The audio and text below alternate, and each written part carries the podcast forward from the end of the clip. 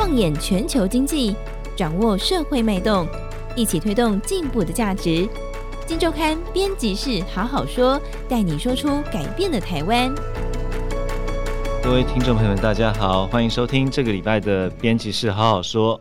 啊、今天我们来看金周刊最新的一期，一千四百一十五期啊，我们的封面故事。封面故事的大标题有点有 power 哦，四兆地产王来了啊、是一个惊叹号哇！有一个四兆的地产王，他是谁呢？但是我们的标题有一个前面有打一个泡泡，台铁公司化。今年一月一日，我们的台湾铁路管理局正式转型为国营台湾铁路公司。那公司化跟之前的台铁局时代的差别啊，一个显而易见的差别就是它解除了很多土地开发上的一些限制啊。那我们都知道，台铁全台两百四十一个车站，然后不止哦，除了车站之外，还有很多的旧宿舍、仓库、机场这些。那有很多的地，而这些地呢，你可以想象哦，就是说它毕竟是绕着铁路这样走，那举凡交通枢纽都是它的掌握范围内，所以它常常也是一个黄金地段的一个地主哦。当这样的一个地主，他解除了一个这个资产开发的封印之后，会发生什么事哦？为什么我们说四兆地产王哦？这数字怎么来？今天跟我们一起聊的是这个题目的主作之一，这个庭君，庭君好，大家好，亭均啊，先让读者听一下哈，就是所谓的台铁公司化到底差别在哪里，好不好？好，是台铁这个东西。大家应该很有印象啦，就是大家常常讥笑他，就是拿着金饭碗的乞丐。那过去其实台铁就有这么多地，对，就像我们刚才讲的，我们看他的那个财报，我们就知道了，嗯，他公司资产总额大概有八千一百一十二亿左右，对，而且不仅如此，就像刚刚少华说的，就是说，呃，全台的这些精华地段，例如说车站，对，啊，例如说他们过去的宿舍这些东西。他们潜在的价值应该更高，就像前交通部长王国才，那他们现在已经是因为公司化了，所以他们变成台铁公司的大股东。对，那他也有直接说过，嗯，这个八千亿应该要乘以五，哦，那就是四亿，四兆，四兆，对不起啊，就像我们说的四兆地产王，四兆地产王是这样子了，没错，那。他到底是不是这么有钱呢？第一个，我们刚才讲到他公司化有什么好处嘛？对。那过去其实台铁它作为一个政府单位，它其实有很多限制，就是包括呃过去的铁路法、嗯、国有财产法，对啊等等。其实它是没有办法开发他们的它的土地的，它顶多就是呃用都市更新条例或者是呃促进民间参与公共建设法去做一些 BOT、ROT 或者 OT，或者是都跟这些标租的动作这样。对。但其实这都是旷日费时的。嗯啊。那其实台铁呃这次呃透过就是修法啦，然后所以他现在他等于说公为了公司化之前会先做一些修法动作，对，是，所以他现在未来可以透过设定地上权啊、合建开发啊这些，也就是说台铁它可以主动作为一个经营管理者或是一个土地开发商，嗯嗯，然后来推动它的土地资产活化，对对，所以看想象空间当然就整个忽然打开了啊，对，那到底他现在有没有动作呢？因为我们都知道他的地很多，其实我觉得这一次好玩是，当然我自己也会查一查资料，有时候查一查啊，好像哪一块地是台铁的，最后上网 Google 一看，是一个非常破旧的建筑，在而且在台北市区内某个巷弄里面很破旧建筑，或者是有时候你会看到一个也是在巷弄里面的这个原本就有的很有传统气息的这样的一个建筑，它把改装成一个呃很有味道的咖啡厅，结果一查。地主也是台铁，哦，所以它的资产是非常多元的。它到底有没有要动起来？这次我们有没有什么突破？亭均，我觉得我们这次一个重要的突破就是，我不能说辗转是怎么辗转来的啦，但是我们真的辗转拿到了一个 一个神秘的一个劳动契约，这样。那也就是说，台铁在劳务采对劳务采购契契约，那当时应该是去年的时候，还是台铁局的时候，对。铁，然后那个时候就是他们已经跟。呃，率先跟一间顾问公司，然后签了这个合约那样。嗯嗯、那这个契约里面，其实我们就看到台铁它首波开发的一个计划那样。那就像刚刚少华说的，呃，很多想象不到的东西都是台铁的。对、嗯。那在这份契约里面，呃，也罗列了四个还蛮大块的土地，嗯，而且都在金华区，对，然后是台铁准备要呃招商的一些土地，对。那其中举个例子啦，嗯，有一块就是嗯安东街这一块，大家可能比较知道，因为台铁已经因为它在这个去年底交通部的年度招商大会上已经被列为亮点案例了，对，是。其实这这块地他们已经说要开发二十年了啦，哦，然后到现在还没，可是他接下来要招商，可见就是他很快就会有一个活化的一个动作那样。那这块土地在哪里呢？它其实就在维风广场还有 SOGO 百货附近。你很难想象，在那么蛋黄的蛋黄区区那个建案一。一平都是三百万的，对对对。那那这个地方竟然呃是有一个非常大的，大概三千六百多平的一个 L 型的土地。对，那这块是在那里好多年。对，可可能有一些杂草嘛，然后还有一些停车场啦，有有有有开发，但是超低度那样。然后杂草有一棵树，然后有时候有鸟那样。好，反正 anyway 这块土地在那边就是不可思议的嘛。那所以其实呃，我们看到这份契约里面，其实他已经委托顾问公司，就是去开始去嗯。考虑要怎么样合建开发住宅或者饭店那样。那这是其中一块，另外一块我们也看到在 也也在台北，也是精华地段，它在塔城街，基本上它就是在台北车站旁边那样。哦，对，那那这一块地方也有五百一十四平那样。哦，那这块地方它重要的价值在哪里呢？因为其实，嗯、呃，过去台北就有一个都更案在那边，然后就是呃台北双星啊，还有一万一 two 的街廓，哦，所以它等于是嗯、呃、台北市他们想要做一个整个台北西部的开发的。一个要冲那样，那塔城街这块土地，它基本上它不属于呃这个一万一 two 的街廓，但是呃它就在它旁边，所以可见。这一块未来如果有办法，呃，成为整个文化商圈，然后或者商务观光商圈的一部分，它未来的发展潜力也是值得期待。这也是在我们得到的那份契约当中被列为优先开发项目的一块地。是的，我们在杂志里面我们做了很丰富的图表，还有介绍，我相信大家可以看一看。哈，未来也可以在附近投资。希望我好有这个实力的话，是可以跟着台铁走。对。好，那除此之外，我知道像比如说，当然车站啦这些，一定都还是会有很多的开发项目嘛，哈。那老实说，讲到这边，我觉得这一次，我希望利用这个 podcast，我我想要谈另外一个重点，因为这一次我知道婷君去看了，特别飞了一趟日本。为什么要飞一趟日本？因为我知道我们在想说，当台铁公司化，当台铁准备大举的这个活化资产的时候，有一个对象特别值得他们来好好的学习或参考。JR 九州，婷君，你来聊聊这一块好。是，嗯，其实我觉得台铁早就想要向日本的 JR 看齐了啦，包括 JR 九州、JR 东日本、JR JR 西日本。那为什么我们这次会挑 JR 九州？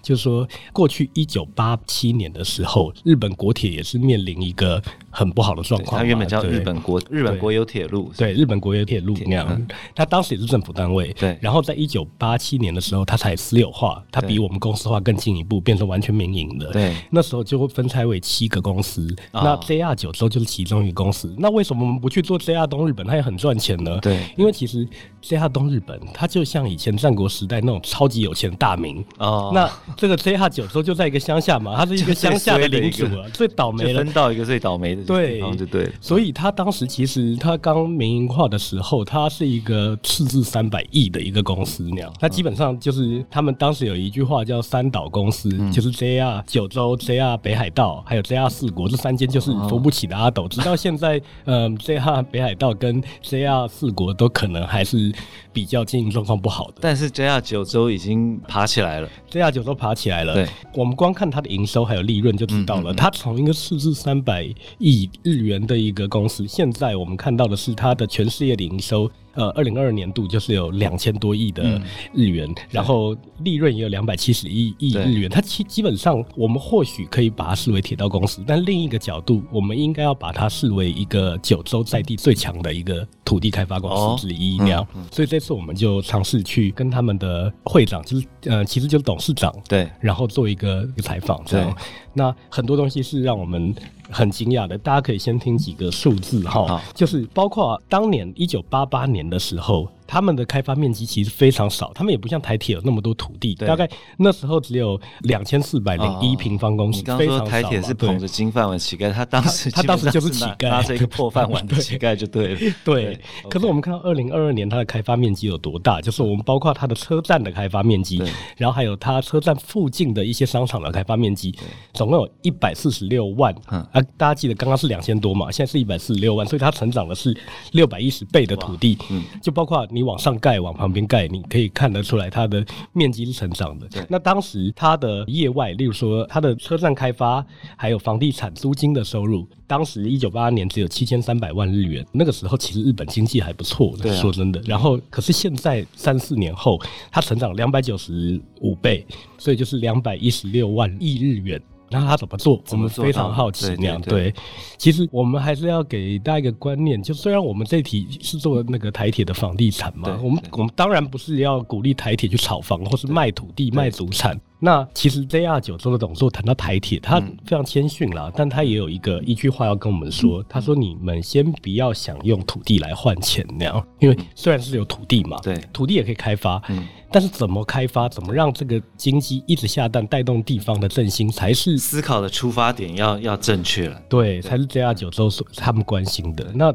当年我们可以从早一点的时候开始讲。其实这个董事长呢，他叫青柳俊彦，他在国铁待了十年嘛，就是他一九七七年就进国国铁，然后后来三十几年又是都在 JR 九州，所以他其实看遍了呃从过去的没落，然后到现在的兴盛那样。那他当时他记得一开始刚私有化的时候，其实大家都走光了，但是他还是一个伟大不掉的一个企业那样。他记得就是当年一万五千名员工。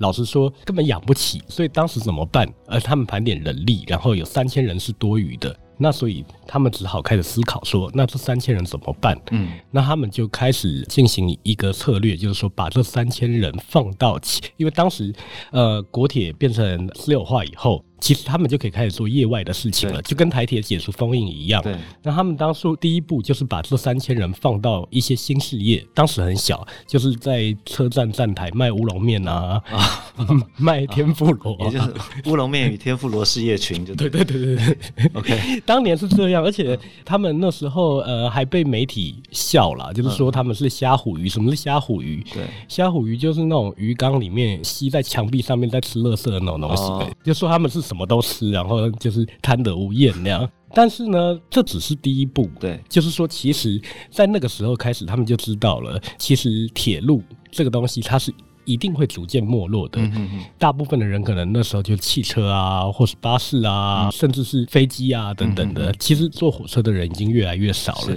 那要怎么样带动它的本业起来？对，只有一个办法，就是说，第一个就是做别的事业，然后第二个做别的事业。也要让这些事业对地方的振兴有帮助，嗯嗯嗯，才有可能带动，例如说地方的观光，对，然后城市的开发，对，等等，人流才会进来，他们的本业才不会死掉那样，能让人利用他的这个大众运输工具，对。然后，所以接下来他们就好进一步，人力已经 OK 了，他们就进一步开始思考可以做什么。嗯，那所以第一个当然就是他们的土地有限，但至少车站是他们的土地。所以他们开始改建他们的车站啊。举例来说呢，我们现在到九州，我们在每一个车站，我们可能都会看到一一家商场，它的名字叫做阿缪。嗯，A M U A M U。对对，阿缪商场就是一个你可以想象的日本的百货公司那样，就日式的百货公司是应有尽有。然后这些阿缪。其实不是他们把车站空间租给阿缪这间百货公司，嗯、而是阿缪本身就是他们的。哇，嗯、对他们自己就是经营者。是对，以博多的阿缪来为例啦，那个去年吧还是前年的营业额也有破一千多亿。也就是这家铁路公司现在还是在做百货公司经营。对，管理这样子，哎不止如此，它还有，例如说，我们到长崎，我们看到的就是长崎，它也是一个长崎的阿缪嘛，然后个阿缪有七层楼，可是七层楼上面又长了一栋很壮阔的建筑，是，然后上面挂的牌子是万豪酒店，哇，那万豪酒店大家当然知道是国际名牌嘛，对，但这个万豪酒店其实也不是万豪在经营的，啊，那其实它背后的经营者也是 JR 九州，哦，对，那 JR 九州一就是透过一面土地开发，一面培养自己的专业经经理人，然后还有土地开发，就是就商场的经营者啊，然后饭店经营者等等，他把他派去其他的日本企业去学习，然后回来养成了一个非常强大的一个团队。对，所以他们可以同时跟跟开发车站，又同时经营，同时也跟地方政府做合作。对，举例来说，像万豪酒店，事实上长期或是博多都不能盖那么高的建筑物，对，他们都是有限高的，就是五十公尺，但是这些都盖到六十公尺，就是因为其实他们的开发贡献对当地的城市是有非常正面的影响力，嗯嗯嗯，所以其实政府都为他们开出了特例。对，例如说福冈本来就是有机场，所以它有限高嘛。嗯、但是机场甚至为了他们这样子去改变飞机的一些路线等等的，哦、让他们有办法在这里创造一些就业机会，然后创造，例如说我们可以看到以前的博多城，它是一个很旧，有点像是。旧的台北车站那样子的样的的面貌，可是现在它就是完全就是一个银色的，然后闪闪发亮的大型建筑物。是，然后包括他们没有土地，他们是在哪里盖？他们就开始发展一些技术，例如说让他们的建筑物悬浮在铁道上面。是，所以就是等于是往上盖嘛。对。用这种方法来争取他们的空间，那样对。对，整个来看呢、啊，当一个这样的一个铁路公司解除封印之后，其实我觉得这一次婷君去日本这个采访 JR 九州啊，真的会给台铁公司方向跟想象这两件事情。当然，我们知道以 JR 九州现况来看的话，台铁可能还有一段距离要走，不过至少公司化了。解除封印了，然后这一次呢，台铁提供给我们一些资料，他准备做的一些事情啊，一些关于资产活化的一些事情啊。再加上一些我们我们特别查到的一些资料，我相信可以给读者，不管你是对台铁有期待的，或是对台铁希望多一点了解，或是对地产开发有希望多一点资讯的，这个相信是非常重要的资讯哦。不同需求的读者，不同关心的读者，都可以在我们这一期的封面故事上得到一定的参考。这是《今周刊》第一千四百一十五期，我们的封面故事：台铁公司化，四兆地产王来了。有兴趣朋友不妨多多参考。好，节目到这边，谢谢大家，拜拜。听完 Podcast 节目，有好多话想分享，想要提问却无处可去吗？别烦恼了，现在只要点击资讯栏下方的 Discord 社群平台连接，输入昵称就可以立刻问问题，与主持人互动哦。让我们一起在学习的路上不孤单，等你来加入。